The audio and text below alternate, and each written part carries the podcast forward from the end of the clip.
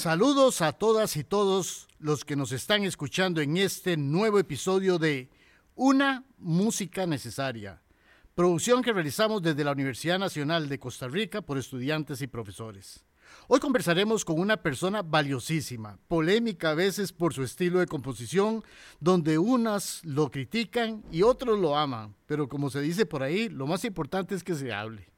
Se trata del compositor Mario Alfaguel, pianista, ex profesor de la Escuela de Música de la Universidad Nacional. ¿Qué tal, Mario? Bienvenido a este programa. ¿Cómo estás, Luis Fernando? Muchas gracias por la invitación, muy complacido. Nos alegra montones que estés aquí. Claro, gracias. Eh, igual. Vamos a empezar ya en materia de una vez. Estudiaste composición en Alemania en los años 70, cuando iniciaba la corriente del estructuralismo, la nueva complejidad, que estoy buscando ahí la definición y, y dice que es en la que las relaciones entre el compositor, el intérprete, la partitura y el oyente se entrelazan de manera muy exacta, estructurada y dirigida. Inclusive está la corriente de la nueva simplicidad, que dice, al tener lugar preponderante la libertad creativa, la improvisación y el aleatorismo. ¿Cierto? Ah, claro, claro. Bueno, ahora sí, entonces ahora sí te toca hablar vos y que nos expliques todos estos conceptos y términos. Bueno, eso, es muy interesante porque en ese momento casualmente la Escuela de, Música de Freiburg, la Escuela Estatal Superior de, Freiburg al sur de Alemania, eh, tenía uno de los compositores más complejos, dignos representantes de esa nueva complejidad, Brian Ferneyhough. Entiendo que ahora está en Estados Unidos, siendo inglés, y él era exactamente la complejidad pavorosa. Hay una pieza, Los sueños de Cassandra para flauta sola, que es así. No hay una nota que no tenga su esforzato, su acento. todo es minuciosamente detallado. Yo le pregunté varias veces, ¿y para qué es tan complejo? Y dice, porque los regímenes políticos van cambiando y los antojos y la... Entonces yo tengo que hacer la música lo mejor posible y lo más ambiciosa. Si es muy difícil, va a haber, se va a acercar a ella no la gente vagabunda, sino la gente seria que quiere trabajar una obra suficientemente. Eh, yo pensé en el contexto nuestro de- del facilismo y entonces siempre se me hizo, entonces siempre fui contracorriente planteando algo que luego supe que se planteaba como nueva simplicidad. El otro profesor era Klaus Huber, un suizo que ya murió, eh, que lo primero que nos dijo al llegar a Freiburg es que había compuesto ya varias músicas con textos de Ernesto Cardenal. Y de hecho en el 80, de regreso de Alemania, Carmen y yo nos llamó de Nicaragua porque lo habían invitado a Nicaragua por celebrándole la música compuesta con Cardenal y música mucho más simple. No del todo simple, a veces era compleja, pero yo sí saqué un promedio entre los dos y traté de hacer una música más manejable. Y cada vez la hago más eh, sencilla en algunos aspectos para que sea más, más manejable realmente, ¿verdad? A mí me da mucha pereza ensayar la música y por eso cada vez compongo más y toco menos. A no ser que improvise con el hijo segundo, que hacemos improvisaciones en él en la electrónica y yo en el piano, pero sin planear nada. Entonces a mí ensayar la música me da mucha pereza. Entonces hago música que no requiera demasiado ensayo, claro. Eh, siendo lo que yo hago un poco salido de lo normal, por lo menos en este medio, eh, sí hay que ensayarla para ir conociendo el estilo, pero no es más difícil que otras músicas que son muy, muy exigentes. Pero a ver, contame, vos llegaste a Alemania no tenías idea que te ibas a meter en esa corriente. Entraste a Alemania a estudiar composición en un conservatorio clásico y en qué momento dijiste, mira, esto no es lo mío, es por acá. Bueno, es que éramos en, en- en el área de composición, el Instituto de Nueva Música, eh, 10 alemanes y 10 extranjeros. Los únicos hispanoparlantes era David Padrós, un catalán, y yo, y el único de Latinoamérica. Pero había eh, varias mujeres y de diferentes países, Inglaterra, Escandinavia, había un muchacho, Hans Ola, organista, que yo le decía, hola, Hans Ola, le decía, era organista también. Y era muy interesante porque era muy internacional. Y entonces Brian Ferneyhough y Klaus Huber tenían esta posición. Muchos de ustedes vienen de tradiciones culturales completamente desconocidas para nosotros, sobre todo los que venían del Oriente. Una muchacha, Jungi Bach, que luego Klaus se casó con ella en segundas nupcias, eh, y decía, de las culturas de ustedes que ni conocemos, ojalá se note en la música de ustedes. Nosotros tenemos formas de hacer la música en este momento. Escojan qué les puede servir, cómo funciona en sus países y ojalá eh, usen, desarrollen, básense en tradiciones de ustedes. No tenemos por qué conocerlos nosotros. Entonces fue muy interesante y muy abierto. Entonces me resultó muy inmediatamente con derecho a hacer lo que yo quisiera realmente. Y esa era la idea. Entonces fui buscando mi forma de hacer las cosas, aunque tardé varios años, no se llega tan rápido a, encontrar lo que uno quiere hacer. Pero luego aterrizás en Costa Rica y empezás a decir, esto es lo que hago yo y la reacción de la gente.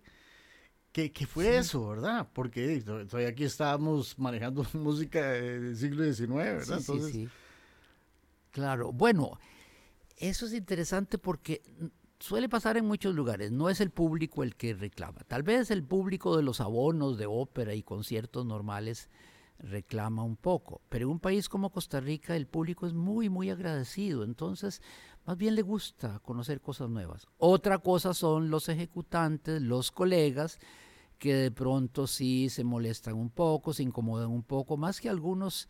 Eh, necesitan que, ellos sean los de la música, ¿verdad? Los dueños de la música. Entonces es muy incómodo que un compositor esté haciendo cosas distintas.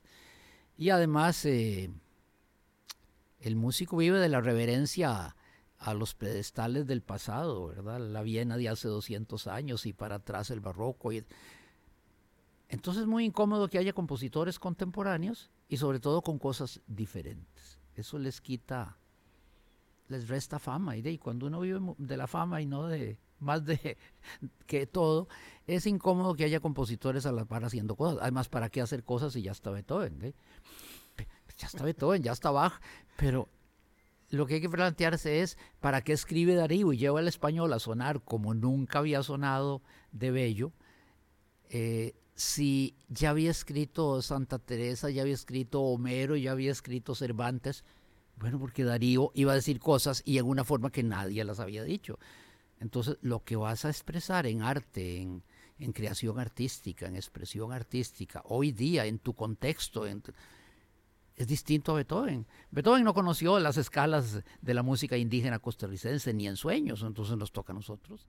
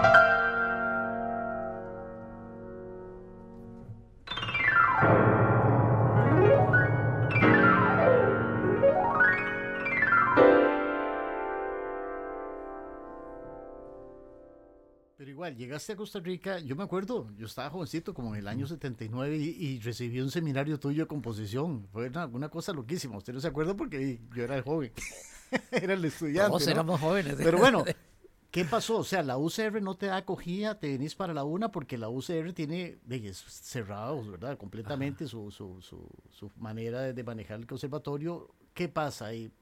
O sea, no, no duras mucho en la UCR y la universidad con una visión abierta, diferente, la Universidad Nacional sí te acoge. Bueno, eh, fue muy curioso, porque de todas maneras eh, la academia suele ser muy mezquina, ¿verdad? Entonces, en ese tiempo éramos 20 músicos costarricenses estudiando en Europa, desde la Unión Soviética hasta España y, bueno, en varios países. Incluso en Freiburg hicimos un, seminario como de los 20 músicos, casi una Navidad, que todos los estudiantes alemanes ya habían ido a esos lugares y sobraron cuartos en la residencia, hicimos un seminario extraordinario planteando qué íbamos a hacer cuando volvíamos, inventamos conciertos, hicimos locuras. Y cuando fuimos volviendo, de, nos encontramos con que el medio se podía renovar, se podía enriquecer, pero que no toda la gente estaba interesada. Nos topamos lo de siempre, que traigas el título, que traigas los colegas que están aquí normalmente eh, se ponen muy celosos Cuesta muchísimo que te reconozcan los, los diplomas. Fue Carlos Enrique Vargas el que realmente dio la nota y, dio, lo, lo, pusieron a consultar mis estudios en Alemania y eh, ya en la UNA, porque en la UCR jamás hubiera tenido yo, si acaso, bachillerato, porque te salen casi siempre con que sabías más cuando te fuiste. Y luego llegas aquí y estaba tomando esto por extranjeros, gringos, sudamericanos. Ah, no, y ustedes no conocen la realidad nacional porque vienen de varios años en Europa y los que sabemos que es la realidad latinoamericana somos nosotros. Entonces, por todo lado estabas eh, bloqueado y de pronto la UNA decidió poner a Carlos Enrique Vargas a estudiar mi, valga la redundancia, mis estudios en Alemania y don Carlos Enrique decidió, es una maestría en Alemania, es el tipo de estudios. Entonces ya con eso me fue bien, en, asunto de salario, de, puesto en propiedad. Entonces me fui quedando más de 40 años aquí en la UNA, a pesar de que de vez en cuando iba a las sedes regionales de, ¿cómo se llama?, de Turrialba o de San Ramón. Carmen también, mi señora, íbamos a veces eh, algún semestre. Y yo había trabajado en estudios generales, porque don Carlos Enrique también había encontrado que yo podía sucederlo a él en los cursos de, coro de estudio general y apreciación musical, que siempre me ha fascinado. Pero eso fue un tiempo porque como el diploma mío no se reconoció en la UCR hasta que se pudo reconocer, entonces total me quedé aquí.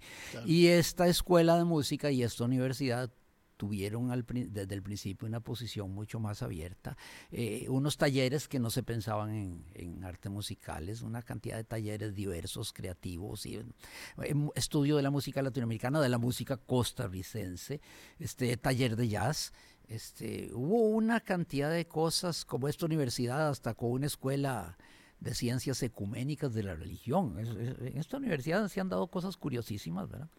Siempre las mismas maldades, acosos, acosos, bajadas de piso. los acosos son para que la gente se termine suicidando, ¿verdad? Y no siempre uno termina suicidándose. A veces el acosador pierde. Por lo menos una vez lo vi. Pero bueno, también la academia es una maravilla porque en esta universidad es más abierta y yo tuve chance de hacer lo que quisiera. Sí. Lo que quisiera en el aula y en todas partes. Mira, dentro de esa carrera tuya, ¿has influenciado a nuevas generaciones o has inspirado a jóvenes compositores a seguir esa línea tuya? Bueno, al principio no, porque eh, había que ignorar lo que yo hiciera. Había grupos de músicos. El público no, como te digo, siempre, con alguna obra mía llena de curiosidades, el público agradecido de Costa Rica siempre le gustó y afuera también, en diferentes países. Pero en ese momento había colegas que tenían casi que prohibido tener en cuenta mi música. Entonces una cantidad de, compositores, de ejecutantes, este, sabían que era peligroso meterse con mi música o componer cosas que tuvieran que ver con mi música. Pero hoy día, ¿alguien sigue tu Ah, no, cambió, la situación fue cambiando totalmente y, generaciones más jóvenes he notado un aprecio, un respeto eh, otra actitud conmigo personal y con, y, y, con, y con mi música. Pero componen algo así parecido, ¿o no? Todavía creo que no, pero de todas maneras ha surgido gente de recientes generaciones planteando sí propuestas muy personales. Y hay algunos compositores costarricenses. Animarse a hacer algo diferente. Sí, eh, que están en el extranjero y que componen eh, cosas nuevas, muy personales, incursionando en nuevas posibilidades. Pero la tradición se quedó siempre un poquito oficial, ¿verdad? La, la, la tradición oficial se quedó un poquito conservadora, ¿verdad? Bueno. Alexander Sklutowski afirma que la libertad de expresión tiene un sentido para el intérprete principalmente porque desde los inicios se convierte en coautor con el compositor. ¿Realmente eso es lo que pretendes con tu música? Bueno, me hace mucha gracia que el ejecutante participe en la creación dejando elementos abiertos, no muy definidos, para que el ejecutante tome decisiones, en cierto modo los pueda transformar a su modo. Entonces la obra se convierte en algo abierto. Hay una anécdota famosa del famoso Karl Heinz Stockhausen, una de las figuras tremendamente polémicas de, de mediados del siglo XX.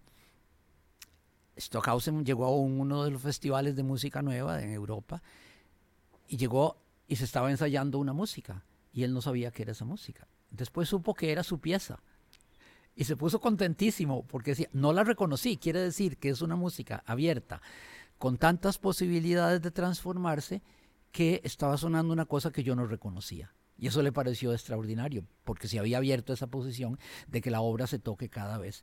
Cada vez que tocas la apasionata de Beethoven, no la vas a tocar exactamente igual y cada ejecutante tiene sus Pero la base es la misma. La base es la misma y la obra, pero siempre va a haber un, un creciendo un poquito más fuerte o menos fuerte, un acelerando algo más tierno por aquí, algo más violento por allá. Pero de todo siempre lo reconocería. Pero lo reconoces. Lo genial es no reconocer tu propia obra por lo, lo transformada que se está haciendo por esos ejecutantes. Eso es una cosa muy, a mí me gusta mucho esa idea.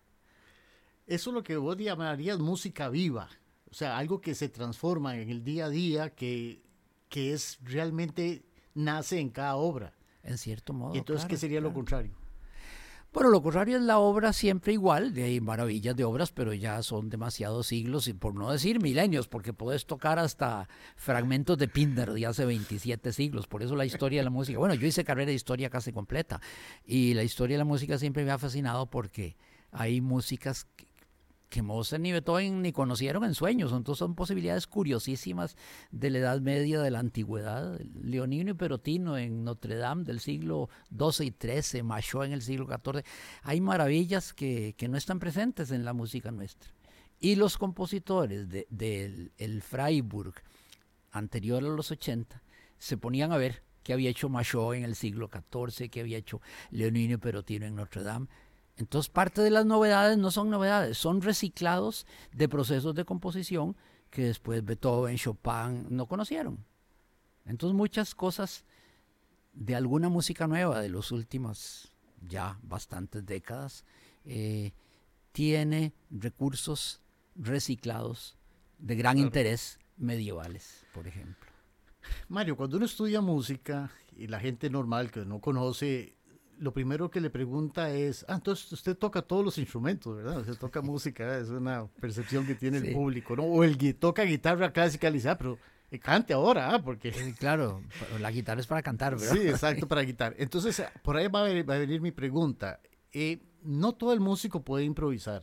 Realmente, sobre todo el que es meramente escolástico, está hecho para ser un monstruo tocando partituras, pero no te puedes salir de esa partitura un pilímetro, no porque no quiera, no fue entrenado para eso. Conozco decenas de músicos que no pueden improvisar y se improvisan, no están cómodos con eso, ¿no? Entonces, cuando vos llevas obras a la orquesta sinfónica, estás en un gremio que posiblemente no están preparados para la improvisación.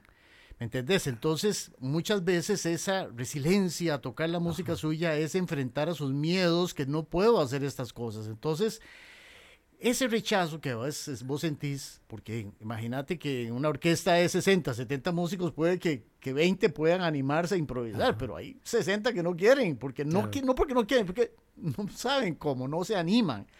Entonces vos por a veces decís, mire, es que la orquesta no quiere tocar, es que a los músicos no les gusta mi obra, pero si estuvieras en los zapatos de ellos, donde usted no puede salirse de algo, es justo que se le diga, mire, es que a ustedes no les gusta o no quieran, si no están hechos para eso. Claro. Bueno, es que la formación de los músicos es muy tradicional. Eh, por ejemplo, en la clase de solfeo uno debía aprender a manejar las grafías que son de hace 30, 40 años, 50 años, porque los gregorianos y otras notaciones tienen algo de grafías y de libertades que la notación exacta del siglo XIV para acá no, no tiene.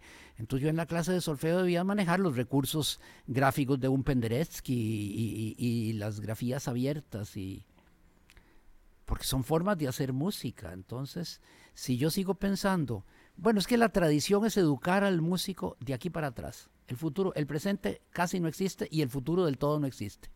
Entonces, eh, basta con que yo me capacite para tocar música del pasado europeo, no latinoamericana ni a no ser que sea música bailable, porque hay gente que cree que la única Latinoamérica que existe es la Latinoamérica de la salsa, ¿verdad?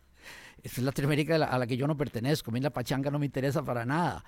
Pero eh, Villalobos no funciona a punta de, pura salsa o, o el mismo Benjamín Gutiérrez. Hay una profundidad a pesar de que pasan por gran cantidad de la riqueza rítmica latinoamericana, en la que prácticamente todos siempre tenemos alguna forma de, de, estar incluidos ahí, por la riqueza y la confluencia racial, histórica, cultural que hay en este continente, pero la música del compositor serio no es la salsa, bueno, digamos que hay gente muy seria en la salsa, pero a mí me parece tan horrible como un partido de fútbol, ¿verdad?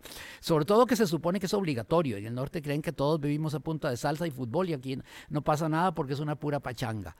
Aquí hay los problemas que hay en cualquier parte o a veces peores en cuestión social y cuestión de, de, diferentes eh, elementos sociales. pero regresando, ese es el debería ser, pero no es. Entonces vamos a la pregunta inicial en los pies de estos músicos que no se animan, ¿estarías, serías adversión contra la música de Mario si usted fuera, no sé, un violinista, una cosa que no sabe salirte de tu instrumento? ¿Qué cosa? Que yo digo que, mira, que la academia y el aprendizaje clásico, entre más estés preparado, más te liberas de él. Es decir, un pianista con pocos recursos no puede improvisar, pero entre mejor se hace pianista, entre llegue a niveles que aprendió de la manera tradicional, tradicional más bien se libera. la idea es que se libere. O sea, aprendo esto para liberarme de esto. Sí, claro. Esa es la idea. ¿Me, me, entendés? claro. O sea, entre más capacidad tenga yo, pues dejo de usar eso, ya no lo ocupo, ya puedo hacer las cosas solo. Eso sería otra vez un ideal. Claro, lo que pasa es que la música que te van a pagar es música más o menos normal. Entonces hay gente que la música que hay que componer también debe ser normal. Y de hecho la, la poca música costarricense que se toca en los medios oficiales tiene que ser normal. No, por eso la Sinfónica me había tocado tres piezas en medio siglo. Es más, de estar componiendo, solo ha habido tres piezas mías porque ha habido eh, ciertas ventajas en algún momento, cierta oportunidad. Pero lo normal es que se toque la poca música costarricense que se toca tiene que ser bastante corriente. Sí, sí, pero es que justamente, yo he hablado con músicos, dice, mira, no estudié 20 años para ir a tocar ahí unos garabatos, pero eso es lo que te estoy diciendo. Has estudiado 20 años para liberarse, para que puedas tocar esos, esos, claro, claro. garabatos. Sí. Pero eh, es como, es como la pintura, o sea, hay gente que cree que porque hace ahí un montón de rayas es una, una obra abstracta, cuando el verdadero pintor lleva 30, 40 años para animarse a hacer una obra abstracta, porque ha pasado por todas las técnicas, por todos los estilos, y realmente el arte abstracto es muy profundo. Pero hay gente que empieza al revés, que hace una, cosa ahí, ¿verdad? Y ya dice, eso es arte abstracto. No, ese es el punto. O sea, realmente sigo insistiendo, entre más capacidad, más conocimiento, más deberías de, de liberarte. Pero no me has contestado la pregunta. ¿Qué pasa si sos un músico de esos y te presentan una obra de Mario Alfaro? Mira, primero yo nunca he sido un músico de esos, porque siempre he sido demasiado rebelde. Yo en el colegio no estudiaba nada, ni en la escuela, me pasaba siempre dibujando y cantando. Don Alcides Prado me ponía de solista en el coro, y ahí eran un coro de maravilla, como es un colegio de primaria y secundaria en La Salle. Los colegios tienen primaria y secundaria pueden tener un coro eran colegios de solo hombres o solo mujeres, entonces como había chiquillos y grandes, podía haber sopranos, contraltos, tenores y a mí me ponía de solista y entonces eh, eso sí aproveché en el colegio. Pero me quedaba todos los años en tres materias, porque las materias, la mayoría no me interesaban, algunas eh, sí me interesaban. Entonces aproveché el tiempo desarrollándome desde el punto de vista artístico y entonces no me tocó nunca ser, como quien dice, un un exitoso académico. Siempre he sido, yo tengo frases divertidas como esta. Yo no servía para la música, entonces me tuve que dedicar a la composición. Y la otra es, como yo no servía para estudiar, me tuve que dedicar a inventar. Y casi que sí, porque realmente yo hasta terminé alistando recital de licenciatura con doña María Clara Cuyel un recital que incluía desde Preludio y Fuga de, Bach, la última sonata de Beethoven, los cuadros de una exposición de Mussorgsky, que, es una obra que siempre me ha fascinado, pero era tremendamente ambicioso. En eso salió la, la posibilidad de Compostela y luego Alemania, entonces ya seguí para Alemania, que ya Carmen Méndez estaba allá y Luis Bonge también, y toda la generación esa de 20 costarricenses en Europa en ese momento. Entonces, nunca cumplí con el músico tradicional. Siempre me regañaron todos los colegas porque no profundizaba en el estudio de la armonía. Pero ¿para qué iba a profundizar en el estudio de la armonía si yo nunca iba a componer música de acuerdo a los patrones armónicos? Y lo primero que conocí casi fue Debussy, que utiliza los acordes como le da la gana y inventa conglomerados sonoros como el último preludio de los fuegos artificiales de, mil, de, de 1912 que tiene conglomerados eh, sonoros que no tienen absolutamente nada que ver con el juego de acordes dominante, subdominante, dominante de Entonces, ¿para qué me iba a servir eso? Y llegué a Alemania, tuve que hacer examen de armonía, a la vez, como todos los exámenes para entrar a composición, pero a nadie le interesaba que supieras armonía, porque estabas en el siglo XX, no en el XVII o el XVIII. Entonces, a nadie se le ocurría que había que saber armonía para componer en el siglo XX, pero sí podías saber músicas medievales, antiguas, que tenían otros recursos. Y de hecho, de ahí, estudié un poco de armonía en teoría de la música con Don Walter Phil, otro poco de armonía con Benjamín Gutiérrez, otro poco de armonía al, entrar a la escuela de, de Freiburg. Pero nunca realmente me metí ahí porque siempre vi que los acordes se usaban, si es como Debussy, libremente, y eso hace más de 100 años. Y si no, no todo el tiempo usar acordes, porque tenés que usar acordes. Y macho alterna momentos donde hay quintas sin acorde y momentos en que hay acordes completos. También puedes no usar nunca o casi nunca en la composición acordes completos, a no ser que te metas en la canción de Emilia Prieto, recopilada por Emilia Prieto, que estás procesando y transformando en esa obra, y entonces quieras armonizarla normalmente. O de pronto empezás a enriquecerle la armonía, o de pronto no la armonizas y la dejas como un canto a capelas en acompañamiento. Hablando de eso, este, vos te has inspirado en una canción Bribri y en una canción de Emilia Prieto, o lo has usado como plataforma o base para hacer tus composiciones. Básicamente, ¿qué elementos has tomado de estas obras? Si has usado las escalas estas Bribri, las escalas complementarias, o si has hecho armonía sobre estas escalas, o realmente bueno, eh, lo, bonito es que es algo muy nacional, ¿verdad? Claro, Pero la gente no sabe esto, esto que te estoy diciendo, que has, partido de, una obra Bribri y una de Emilia Prieto. Sí, a mí me gusta mucho la idea de componer no en el aire, sino componer sobre algo. Se supone que Bach antes de componer le gustaba tocar, porque no había equipos de sonido para poner una música. Yo siempre tengo música puesta. La quito cuando tengo que ir al piano a revisar algo que estoy haciendo, pero siempre estoy oyendo cosas, música que me gusta para que me tenga inspirado y contento.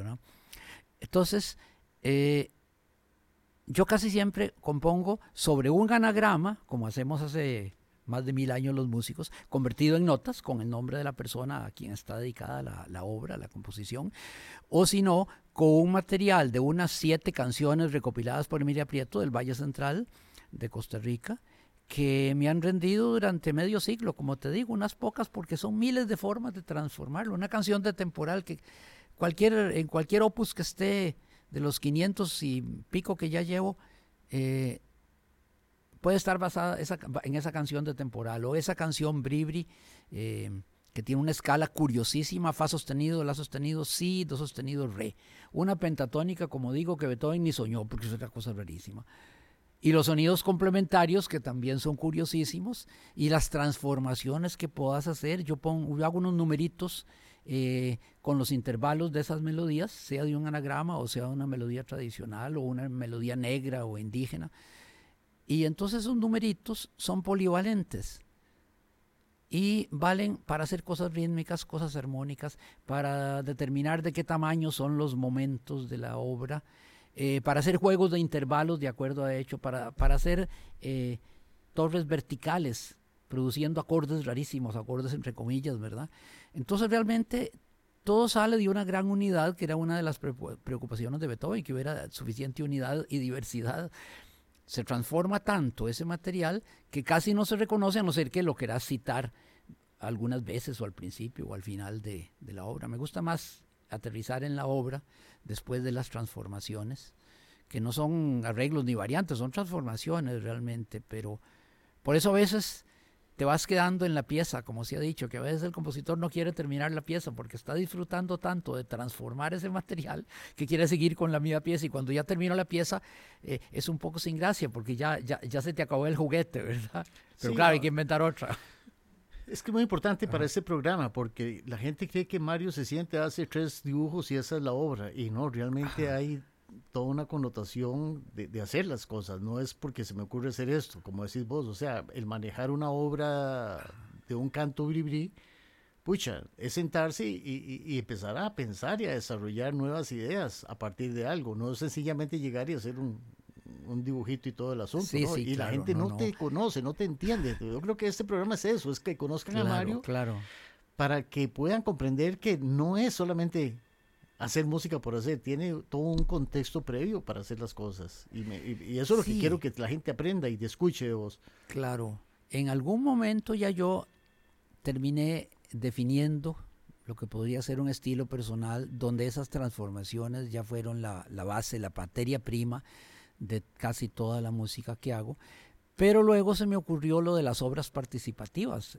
Me he desarrollado una forma de poner al público a participar y el público le fascina participar. Entonces todas las obras que hemos hecho grandes eh, con Omar Dengo, con una fecha importante de, la Universidad Nacional, eh, con una eh, fecha histórica, unos 100 años del, planteamiento de Córdoba, que se hizo un año después en el nuevo eh, auditorio que Henning en la UCR, que es una maravilla.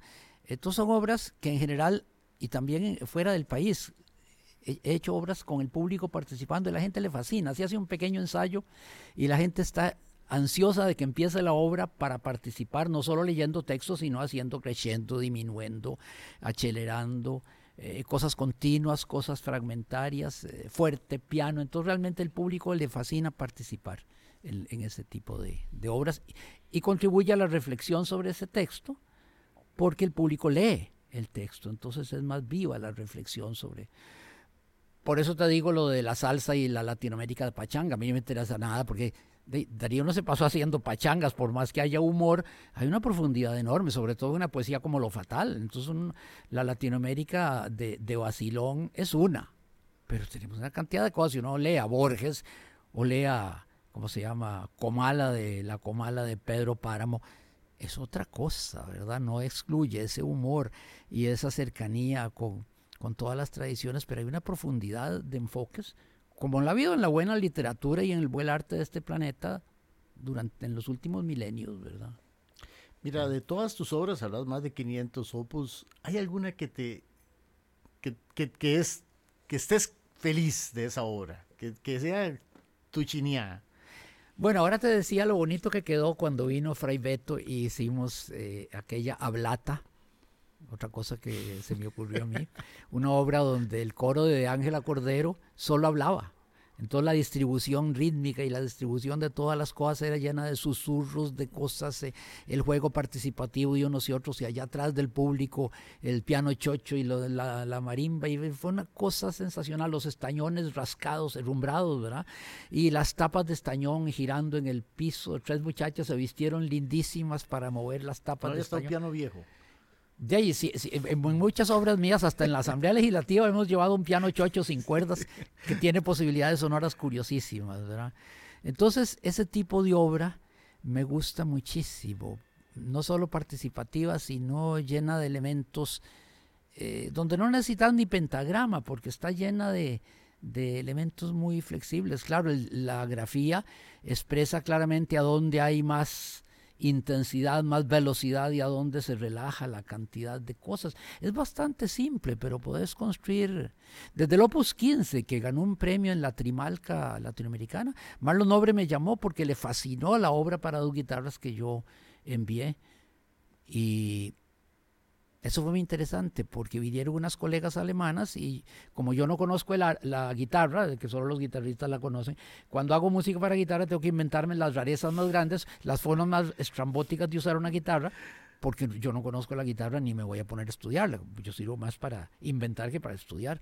Entonces le pasamos arco a la prima, a la segunda, a la sexta, o si no todas juntas. Y terminamos haciendo una pieza con un poema azteca tremendamente abstracto que se ha hecho por todas partes y ha gustado mucho porque es una pieza única.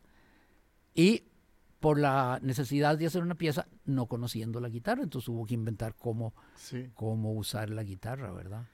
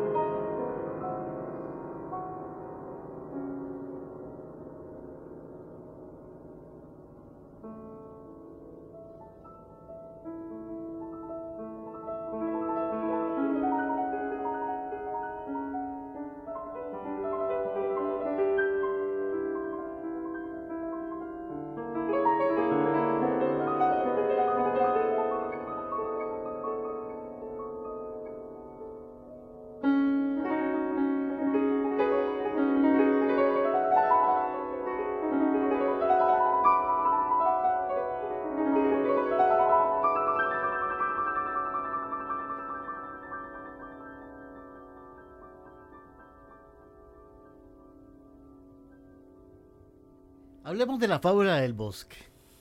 Esa obra, eh, mira, poniéndola en contexto, si alguna persona quisiera montar una empresa privada, no baja de, de medio millón de colones, eh, de, dólares, o sea, hablamos en colones, 400 mil, 500 mil colones costaría el montaje de esa obra, comparándola con lo que costó en su momento. No, no, no, no. Claro, lo, eh. que pasa es que Oye, te voy a explicar. La producción se hizo con las escuelas y estudiantes y, gente de la universidad. Y entonces no hubo que pagar nada, digamos. Lo que estoy diciendo es, si usted le quisiera montar eso ahora, donde participaba la escuela de danza, un montón de gente, la escuela de arte escénico, la gente de escenografía. Y montones de estudiantes músicos, que, participaban como parte de Sí, sí, pero por eso te digo, o sea, si usted quisiera, como un empresario, si vamos a montar la Fábrica que voy a pagar todo, cada uno de esas personas y participantes lo voy a pagar no, no va de 300 mil, 400 mil colones. Una obra, es la obra más cara y la mejor montada que se ha hecho en la historia de Costa Rica. y el, video, el, video, Videos que fueron curiosísimos, la grabación de la música, eh, la presentación en un CD y un DVD, el librito que se hace, la, la divulgación que se hace. Por eso te digo, no baja de un millón de dólares de esa producción. Eso no se ha hecho en Costa Rica. Nadie ha hecho una producción tan grande como, repito, se hizo dentro de la Universidad Nacional, pero la razón de que usted quiera repetirlo y tener que pagar cada persona que participa. Ah, sí, carísimo, carísimo. Eso es de loco, ¿no? Sin embargo, no se ha reconocido que ha sido la mejor y la más cara producción musical que se ha hecho en Costa Rica. ¿Usted sabía? Puede ser, ¿verdad? Porque ahí contaba con recursos gratuitos de la misma universidad, el estudiantado participando de cuatro escuelas eh, hasta los telones eran prestados. Eh, Luis Carlos Vázquez consiguió no sé dónde esas arboledas lindísimas que puso. Luego Pilar Quirós hizo una especie de troncos de árbol para que los cuatro cantantes estuvieran subidos y se movían. y al moverse cambiaban la escenografía y las luces fueron una maravilla porque transformaban todo. Luego había vapores. Entonces el video fue bellísimo, refleja así cosas transparentes y cosas lindísimas. Yo siempre digo, aunque la música no nos gustara, el video es bellísimo, con todo lo que se hizo. Sí, sí, sí, yo me acuerdo que Alan era el, que grabó la parte de audio. Alan, sí. Sí, mira, yo me acuerdo que él decía, fue, una, o sea, fue muy complejo para mí, porque Luego tuve que retocar cada, cada porque se presentó cuatro o cinco veces, ¿verdad? Esa obra en el... Montones, aquí en Heredia como diez veces. En, Melico, que se hizo... En, Melico tres veces, Tres veces, y él me decía, mira, cuando yo hacía el video y estaba viendo para un lado, cuando hago la segunda toma, pues esa persona salió por el otro lado. Entonces, o sea, el montaje de eso fueron horas de horas para lograr eso. Realmente, por eso te digo, es una obra que las personas que que les interesa, pues este, vamos a ver si en este podcast agregamos algunas cositas ahí, por lo menos para que la gente ubique esta obra que es una maravilla. Y como digo, ha sido la producción más cara que se ha hecho en Costa Rica a nivel de, montaje escénico y, y musical, ¿verdad? Claro, bueno, para eso está la Universidad Estatal, que en lugar de hacer negocio, deja a la historia del país para el futuro, para las generaciones siguientes, eh, obras artísticas, obras literarias, investigaciones. Eso no lo ven los políticos, ¿verdad? Casualmente es el problema, ¿no? Pero es que eh, hay gente muy interesada que lo que quisiera hacer negocio con todo eso. Pero no con todo se puede hacer negocio, hay cosas que no se venden, las sinfonías no se pueden vender ni comprar. Se puede comprar la, edición o la grabación, eh, pensando en los músicos que tocaron pero una sinfonía nadie la puede comprar. Entonces realmente son cosas que son propias según, ya que no tenemos eh, mecenas nobles como en tiempo de Mozart o Beethoven, tenemos la universidad estatal que puede apoyar ese tipo de producciones con mucho menos costo del que costaría si realmente se hicieran como un, negocio, un montaje. la investigación, la extensión, eso lo hacen las públicas nada más. Claro, claro, exactamente. Pero es interesante porque casualmente en ese medio estatal puede darse una producción cultural y un enriquecimiento del patrimonio artístico y cultural del país que difícilmente se da cuando vos pensás en, eh, en miserables ganancias, ¿verdad? Entonces, casualmente, por eso el medio estatal debe dedicarse realmente al espejo de, las artes para conocerte, ¿verdad? El espejo donde la gente pueda conocer quiénes somos, cómo somos, ¿verdad? Entonces, a nivel oficial, la obra más importante y constante debía ser la obra nacional. ¿Cómo es posible que se alce la batuta para tocar cosas de la Viena de hace 200 años? Y no siempre va a ser de las ciento y pico sinfonías de Haydn las mejores. a veces es más fácil una muy floja. Pero ahí la posición oficial, eh, muy usual en Latinoamérica, es que la peor sinfonía de Haydn, la más flojita, va a ser mejor que la mejor sinfonía hecha en, Costa Rica, en México, en Argentina. Así, en lugar de que sea la obra más importante de todo programa, la obra nacional, la más divulgada, ensayada, estudiada, explicada al público. Pero bueno, de ahí tenemos que cambiar la posición todavía colonial de los medios oficiales, ¿verdad? Tu música, la mayoría de la música la has dedicado al piano, que es tu instrumento, y además pues este, hay mucha gente interesada, pianistas en tu obra, pero ahora hablas de las guitarras, pero sobre todo, casi para todo has escrito, o principalmente, o la mayoría es para, para, para piano. Bueno, por ejemplo, nunca he terminado una pieza para banda. Me decía Esteban el otro día que estaba dirigiendo la, la banda de Heredia, aquí en el Auditorio Nuevo Cora Ferro, y me decían los alumnos, colegas que ahora son de, de, la banda de Heredia, que les hicieron una pieza para banda. Yo nunca he terminado una pieza para banda, no, no sé qué ha pasado.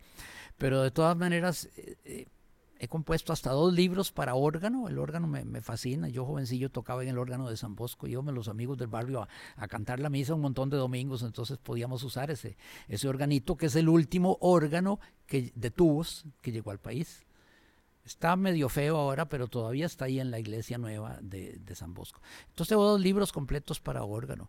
Luego, en mano izquierda, soy el compositor de, del planeta con más música para la mano izquierda, porque me ha fascinado la limitación de componer solo con una mano y lograr desde polifonía hasta una cantidad de cosas con una sola mano. Empecé con unas invenciones a dos voces. Con una mano. Con una mano, sí. Pero después he terminado una sonata enorme que fue premio nacional en el 72, creo, de cinco movimientos enormes. Eh, cada uno lo tocó un colega. Entonces yo toqué el primero para no tener que estudiarlo mucho, que era el más sencillo. El segundo era una, una tocata que tocó Pedro Vergón, pero con las dos manos, dijo que él no tenía tiempo de estudiar solo con una mano. Doña María Clara Cuyel tocó la pasacaglia de maravilla, sí, con la mano izquierda. Edwin Marín hizo la, la fuga tres voces de maravilla. Y luego Ricardo Folks me honró tocando la fantasía, porque sobró tanto material que tuve que hacer un quinto movimiento enorme, y él hizo maravillas también. Eh, esa sonata duró media hora Saranelli me regañó toda la salida porque dijo que era un abuso con el público. Que media hora, pero uno se puede salir si no le gusta. Pero en todo caso, esa sonata era enorme con la canción de los Álamos Vengo, canción castellana del Renacimiento. Entonces ahí empecé el repertorio de mano izquierda. ¿De tu música qué, has, qué hay grabado? Hay bastante música grabada. Sí, bueno, por ejemplo, hay una cosa muy curiosa. Una vez que Silvia Rosa Piso, Pisa hizo en el Museo Nacional una exposición de quitting. Entonces colocamos eh, a Karen María Alfaro Méndez en la torre con en el sótano entrando a mano izquierda en el museo con la marimba. No, ahí estaba el arpa y más allá la marimba con Karen María. Entonces, en, conforme te movías en la exposición, oías más arpa o menos marimba. Eso está grabado, es como media hora de piezas eh, abiertas que se pueden tocar en el orden que sea. Luego Arpa hay casi en toda mi música de orquesta, hay arpa y marimba casi siempre hay porque me gustan muchísimo. Incluso los casi 30 conciertos para piano y orquesta, casi todos tienen arpa y tienen marimba también. Me y están mucho. grabados, se consigue esa música. Varios porque se han tocado, la mayoría se han tocado afuera. Porque en este programa la idea es también agregar cosas tuyas, ¿verdad? Entonces... Claro, bueno, en YouTube hay diferentes cosas, pero realmente me gusta tanto estar componiendo obras nuevas que casi no escucho las que ya, ya he hecho. Cosas para piano hay muchas, porque Alexander Sklutovsky ha puesto y Tamara mucha gente a tocar obras mías aquí y afuera. Él dice que es muy bueno formativamente tocar cosas abiertas, que hasta Mozart va a sonar mejor si ellos tienen entrenamiento tocando cosas, eh, cosas abiertas. Ahora estás incursionando en la didáctica de niños. Mucho, porque como hicimos esa academia antes de pensionarnos, ya estábamos haciendo esa academia Aqua con los hijos. Y entonces, de ahí aparecen chiquitos, entonces estaba haciendo piezas, me he obligado a hacer piezas increíblemente sencillas. Para despertar esa improvisación desde Exacto, un principio. que desde chiquillos y después de allá de grandes no se asusten con las nuevas grafías, no se asusten con la música nueva, pero siempre pensando en una música de elementos manejables a menudo con anagramas o con alguna canción nacional, ¿verdad? Pero he descubierto, acabo de hacerle eh, eh, a una nieta de Elena Karina, hija de Cristian, que acaba de eh, hacer un primer concierto de director con la heroica de Beethoven y los maestros cantores y Mahler. Y entonces la chiquilla que es, genial, Lila. Estoy, les acabo de hacer un concierto para piano y orquesta a cuatro manos con otro, otro muchacho, Gurdián. Pero noté que era un poco difícil para ellos. Entonces les estoy haciendo otro mucho más sencillo con elementos tremendamente simples y manejables, pero muy, muy dramático, muy lleno de contrastes. Es cuatro manos en el piano y luego tiene salen muchos glisandos, entonces uso instrumentos que puedan hacer glisandos. O sea, lo que hay es corno, eh, trombón, timbales, violín, viola, cello y contrabajo, que son los que pueden hacer eh, glisandos, ¿verdad? Pero obligado a hacer una música manejable por gente que está empezando. Sí, sí, es interesante porque son niños que se van, a, estar inmersos en un mundo mundo real, que no es el ficticio que nos está metiendo toda la vida, ¿verdad? Y que es la única, como si fuera la única posibilidad, ¿verdad? ¿Qué otros compositores del corte tuyo puedes dar de referencia a la gente que te está escuchando hoy? Pues no sé, yo más bien mencionaría compositores que me gustan mucho y de los que consciente o inconscientemente yo tengo que haber heredado recursos. Penderecki y Ligeti, que es una maravilla también. Luego, a veces Ginastera, Revueltas y Villalobos, como los clásicos de. Pero también un Joaquín Orellana de Guatemala, que es una maravilla, ¿verdad? El mismo Benjamín Gutiérrez me inspiró muchísimo cuando yo estaba en cuarto año de colegio y escuché el, homenaje a Juan Santa María Benjamín Gutiérrez, quedé fascinado. Yo, un compositor haciendo una obra nueva en Costa Rica y basada en lo histórico nuestro. Entonces, hay gente que a mí me ha inspirado mucho y pues no sé. Pero sí escuchas otros compositores que hacen esta música de, de, de, la nueva complicidad y la vieja complicidad. Pues no del todo, porque gente muy nueva casi no la conozco. Me gusta tanto alguna gente más vieja que casi no tengo tiempo de buscar qué está pasando muy recientemente. Realmente. Y además no me, no me interesa hacer muchos cambios. Siento que hay alguien que dice que cuando un artista logra descubrir su estilo personal, puede componer muchísimo porque sabe cómo manejar sus recursos. A mí me ha pasado eso y entonces compongo tanto que a veces no tengo tiempo de investigar qué se está haciendo y realmente no, no me interesa mucho. Y me gusta tanto alguna gente del siglo XX que no me pongo a, a buscar realmente. Para ir terminando, Mario. Ajá. ¿Qué consejo le daría usted a todas y todos los jóvenes que están incursionando en el campo de la composición musical hoy día? Que se animen, que hagan cosas diferentes, que sigan patrones preheredados o que, o que sean libres?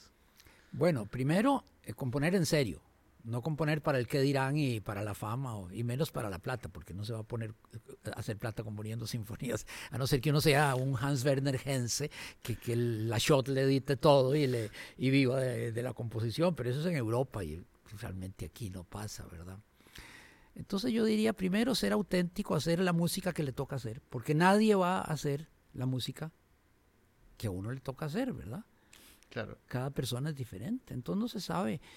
Eh, no preocuparse mucho de, de la absoluta perfección y calidad de la obra. Uno no puede tener todos los mecates en la mano. El mismo Brahms, tan exigente, Brahms, eh, que votaba mucha música que le parecía mal, y hace una obertura académica que es espantosa. Él, él, se supone que hace, tiene una autocrítica terrible y los, los del norte les gusta decir que Villalobos tiene una escasísima autocrítica y que es un desastre de calidad. Todo eso son absurdos por envidias que a veces hay del norte para el sur, porque aquí hay una, una actitud más viva y, y, no obsesionada con el derroche técnico y virtuoso. Entonces un Villalobos tiene maravillas y otros que no son igual, pero en cualquier compás de Beethoven hay un trozo muy corriente y, y, y mediocre frente a los momentos de Beethoven de verdad eh, geniales, ¿verdad? Entonces no preocuparse mucho de eso porque es el futuro el que le toca decidir cuáles obras realmente valen la pena conservar para aprovechar por la ciudadanía que sigue y los otros países, porque ahora todo se conecta con internet y demás. Dice, acaban de llevar toda la música mía para la UCR, para el archivo histórico. Susan Campos vino con un pick-up y se llevó todo hasta fotocopias de lo que he hecho. Ahora este jueves me traen otra vez las fotocopias para dejarse solo los originales. Ya cuidaditos van a estar en cajas que, que protegen de la humedad y un montón de cosas van a ser catálogo. Eh, van a tener todo digitalizado. Entonces realmente es cuidar una música que ya era tanta que yo no podía, no podía tenerla. Entonces, ¿qué se les dice a los compositores nuevos? Bueno, primero trabaje para para el futuro, para la ciudadanía que viene después o gente de cualquier país haciendo algo serio, algo auténtico, no simplemente por la fama. Que eso viene por añadiduras y el trabajo de uno es de verdad, en serio. Y luego, este, no preocuparse tanto de esa perfección y calidad que son inalcanzables, como te digo. Brahms quiere todo perfecto y en la obertura académica es espantosamente fea, lo más polo que yo he oído. Y como decía Arnoldo Mora, a Abraham se le va acabando la inspiración y los movimientos finales van perdiendo la fuerza e inspiración que había al principio. Eso no lo logró superar. Tchaikovsky decía, Abraham es como una escultura pero que no pasa de la base. Sí, no, no, y Tchaikovsky a propósito es muy interesante porque Stravinsky vino a... Acuérdate que los, los, el grupo de los cinco eran muy envidiosos porque Tchaikovsky sí era más profesional de la música, más viajadísimo y demás, entonces conocía la música europea como los demás, ¿no? Entonces Tchaikovsky siempre criticado de europeizante. Llega Stravinsky y dice, es el más ruso de nosotros y no me importa que la calidad se mantenga estable. Es el, un extraordinario melodista y el más ruso de nosotros.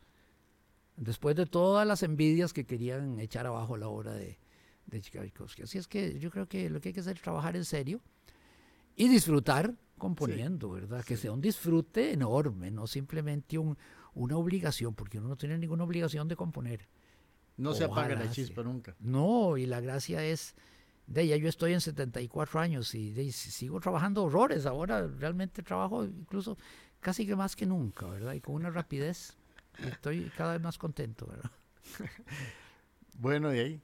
A todos los que escucharon este programa, pues espero que tengan una visión muy diferente de lo que han escuchado de nuestro compositor Mario Alfaguel y de verdad que, que, lo sigan, que lo sigan. Es un compositor costarricense, nato, que ha creado un estilo para salirse de todos estos modelos antiguos y, y, hay que ser muy valiente. Hay que ser muy valiente porque se sabe que va contracorriente y, y Mario lo ha logrado pese a, pues a todo lo que ha pasado en tu vida y las críticas. Hay que ser valiente, Mario. Hay que serlo definitivamente.